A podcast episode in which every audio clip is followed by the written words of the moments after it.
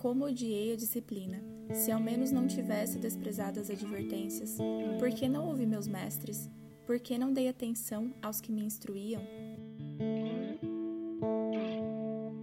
Oi, gente, aqui é a Gabi do Falei com Amor e você está ouvindo o quinto episódio do nosso estudo de Provérbios. Se você ainda não leu este capítulo, te convido a ler assim que terminar de ouvir. No episódio anterior, nós conversamos sobre a importância de manter seus pensamentos nas coisas do alto e que uma forma de preencher o seu tempo são com os relacionamentos. E falamos sobre um relacionamento que Deus tem dado muita importância desde sua criação, que é o matrimônio. E aqui no capítulo 5 de Provérbios está falando justamente sobre o matrimônio, mais especificamente sobre o adultério.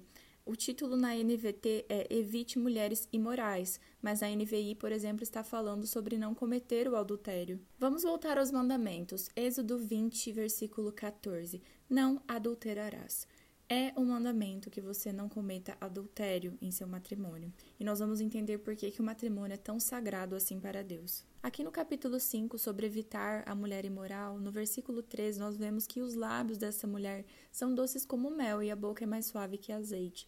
Então, a primeira impressão que nós temos de um pecado, principalmente do adultério, quando ele está chegando, é que isso é doce, que é gostoso, que é só um momento e que não tem problema algum. Mas no final é amargo como veneno, afiado como uma espada de dois gumes. No versículo 5 diz que os pés descem para a morte e os passos conduzem direto à sepultura.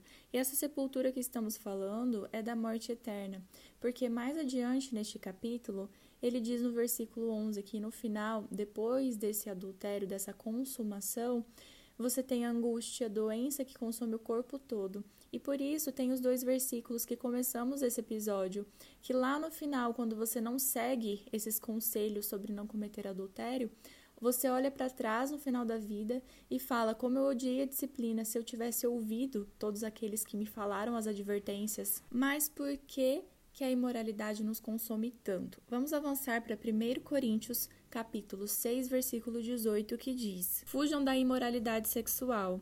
Todos os outros pecados que alguém comete fora do corpo os comete, mas quem peca sexualmente peca contra o seu próprio corpo. E eu sempre penso nos Dez Mandamentos como os primeiros quatro mandamentos dedicados ao Senhor e os últimos mandamentos, os últimos seis, dedicados ao nosso relacionamento, ao amor ao próximo. Mas quando a gente pega a questão do adultério, nós estamos cometendo um pecado contra nós mesmos, além do nosso cônjuge. E Salomão fala muito no capítulo 5 sobre você se alegrar em seu próprio matrimônio, que seja abençoada a sua fonte, para que você se alegre com a sua mulher e vamos incluir também aqui você se alegrar com seu esposo dentro do seu casamento.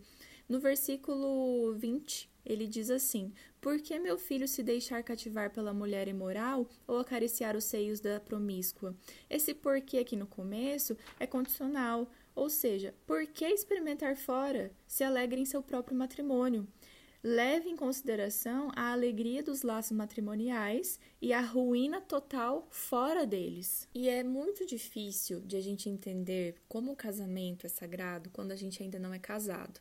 Eu digo isso porque eu casei recentemente, em setembro de 2021. Então, em pouco tempo de casado, eu já entendi o porquê que o casamento é plano de Deus. E eu já me peguei conversando com o Renato um dia, eu falei para ele pensar que o casamento foi planejado no Éden por Deus. Ele queria que fosse eterno, ele queria que as pessoas se casassem e passassem a eternidade. Veja como esse laço é forte. Eu acredito que é o maior laço que a gente consiga atingir aqui na Terra. Tanto que quando Deus fala sobre a sua igreja, ele se refere como sua noiva, que o noivo está voltando para pegar a sua noiva. Então é o relacionamento mais íntimo e comparado também ao amor de Deus por nós. Eu não acho que existam ferramentas para nos preparar para tudo que um casamento nos traz. Porque esse tipo de intimidade, por mais que eu te fale, olha, o casamento é a coisa mais íntima que você vai experimentar na sua vida, você vai me ouvir e vai falar assim: ah, tudo bem, mas você só vai entender quando você realmente vivenciar tudo isso. E eu achava que a pessoa mais íntima da minha vida era a minha mãe, porque a gente se conhece, eu sei todas as faces dela e ela as minhas, e para mim ia ser algo semelhante, só que agora entre homem e mulher. E a gente tem essa ilusão de que a gente já é íntimo o suficiente de alguém. Aí vem o casamento. Se você é casado e está ouvindo esse episódio, você sabe do que eu estou falando. e se você ainda não casou, pensa aí na pessoa mais íntima da sua vida. Pensou? Gente, não é nada assim. É algo totalmente diferente. E se você fizer tudo certinho nos planos de Deus, você vai ver como o casamento pode ser uma bênção na sua vida. E ele foi planejado para ser para sempre, só que veio o pecado e ele estragou. Por que, que o pecado ele estraga o laço mais íntimo que a gente pode ter com alguém? Porque Satanás corrompe seus relacionamentos que eram para ser bênçãos para ser ruína. Como é uma forma de deixar o casamento, que é uma bênção, ser uma ruína? através do adultério. Essa intimidade foi reservada para ter entre homem e mulher e não para ter uma terceira pessoa. E entenda esse verso de 1 Coríntios: quando você se une sexualmente a alguém, você se torna uma só carne. Uma vez que você comete adultério, você peca contra si mesmo, contra o seu corpo, porque agora o seu corpo também é o corpo do seu cônjuge. Vocês são uma só carne, e uma vez que você peca contra sua esposa ou seu marido, você peca contra si mesmo. Recentemente eu vi um vídeo, um moço estava sendo entrevistado e eu não sei quem é ele, nem quem estava entrevistando, mas ele comenta que quando você se une sexualmente a alguém, você se torna uma só carne. Então, quando você se deita com várias pessoas ao longo da vida, você se tornou uma só carne com todas elas. E aí o moço que estava entrevistando pega e fala assim: "Ah, mas como que eu vou casar com alguém sem saber se é compatível, sem saber que tem química?" E aí o moço pega e fala assim: Ué, mas se você só experimentar um na sua vida, é o que você tem, você sempre vai ser feliz. E eu até coloquei no Google aqui sobre satisfação sexual dentro dos relacionamentos e apareceu uma pesquisa que foi feita no Arizona de que ser feliz na cama pode ser muito mais simples do que você pensa. Basta satisfazer o seu parceiro. E olha só se isso não está dentro dos nossos parâmetros cristãos, de você respeitar e amar o seu parceiro ao ponto de se preocupar com o outro antes que você, para que você seja feliz, assim como o outro também. Então as pessoas têm lutado muito e pesquisado tanto para descobrir coisas que já estão escritas pra gente há tanto tempo, mas custa a gente acreditar, custa a gente seguir. O que, que a gente precisa? A gente precisa testar e aí vai lá no final, chega na ruína, se arrebenta emocionalmente para ir descobrir que os conselhos de Deus não são porque ele proíbe, porque ele não gosta de ver a gente bem, mas são simplesmente proibições por amor, conselhos que a gente deveria seguir para sermos felizes como Deus planejou. E é engraçado que quando a gente fala sobre intimidade dentro de um matrimônio, a gente sempre pensa sobre sexualidade, principalmente quem é solteiro, né? E muitos se casam até mesmo pela tentação sexual e porque acreditam que o sexo é o resumo de um matrimônio. Mas, gente, essa intimidade é realmente muito íntimo? É. É realmente uma coisa muito importante dentro do casamento? É também, mas não é a, o mais importante. O mais importante é o respeito e o relacionamento que esse casal tem com Deus. Uma vez que o casal se respeita, as outras vontades vem de forma natural. É muito engraçado que parece que a gente é muito preparado para nossa vida sexual dentro do casamento e pouco preparado para as outras realidades. Eu tive um relacionamento muito aberto com os meus pais que sempre conversaram de tudo comigo. Mas se você for pai e mãe estiver ouvindo, por favor, converse com seus filhos sobre isso para que façam bem para eles. Eu sou professora de ciências e quando a gente vai conversar sobre a educação sexual, eu sempre falo com muito carinho com os meus alunos porque eu sei que às vezes é a única palavra de amor e respeito que eles vão ouvir sobre sexualidade na vida deles. Porque muitas pessoas têm essa, esse bloqueio de conversar sobre isso com seus filhos. Então, por favor, façam diferença na vida dos filhos de vocês.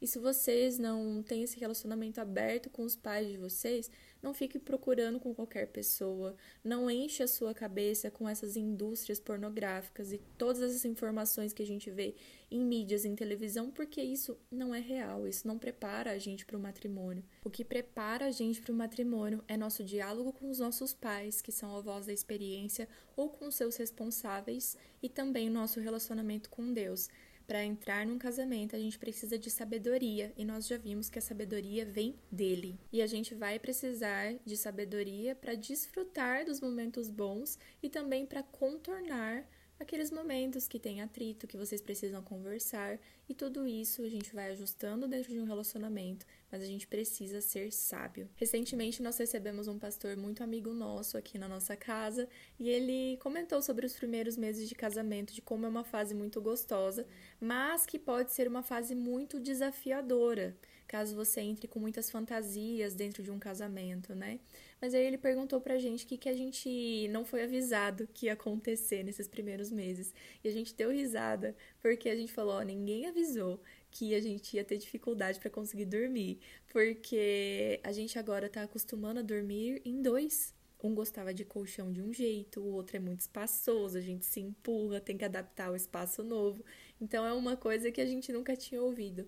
Mas isso é uma coisa que eu tô brincando aqui com vocês, mas para falar porque às vezes a gente é tão preparado e colocam tanto medo que eu já percebi que existem dois extremos: o que fala que o casamento é a salvação da sua vida e o outro extremo que fala que é a ruína, o maior desafio da sua vida. Claro que é um desafio, não é fácil você juntar duas pessoas que têm duas cargas diferentes e colocar para morar junto e falar, oh, agora é daqui para a eternidade, mas é realmente uma bênção que a gente pode experimentar porque é direto do coração de Deus para o nosso coração.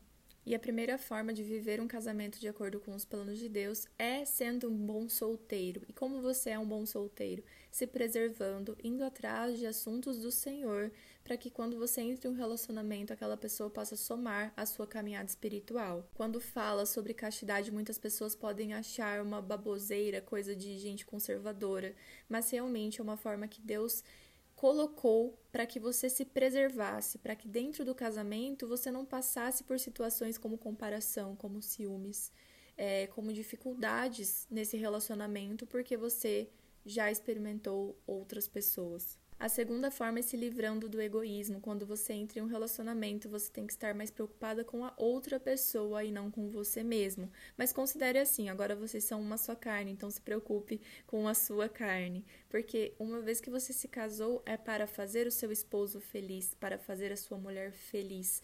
E esse não é o nosso primeiro instinto. O nosso instinto é nos fazer feliz, né? Casar para ter o nosso, mas não, você casa para dar o dele assim você recebe naturalmente. É uma via de duas mãos, uma via de mão dupla, em que dar e receber é natural, uma vez que há respeito e amor. E a última forma de você levar um casamento para sua vida e eternidade é colocando Deus como centro de tudo. Quando você se casa, a terceira pessoa que deve ter nesse relacionamento é Deus e não qualquer outra pessoa. Não abra as portas da sua casa para alguém diferente de vocês dois. Agora é homem e mulher rumo à eternidade junto com Deus.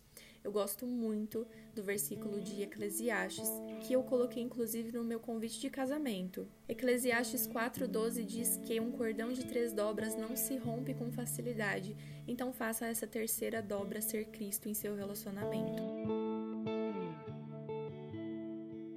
Que você sempre ouça a voz da sabedoria e da disciplina. Se você já é casado, faça uma surpresa hoje para o seu esposo ou para sua esposa, dê um abraço bem gostoso, faça uma janta, curta um momento a dois, porque isso foi plano de Deus para nós.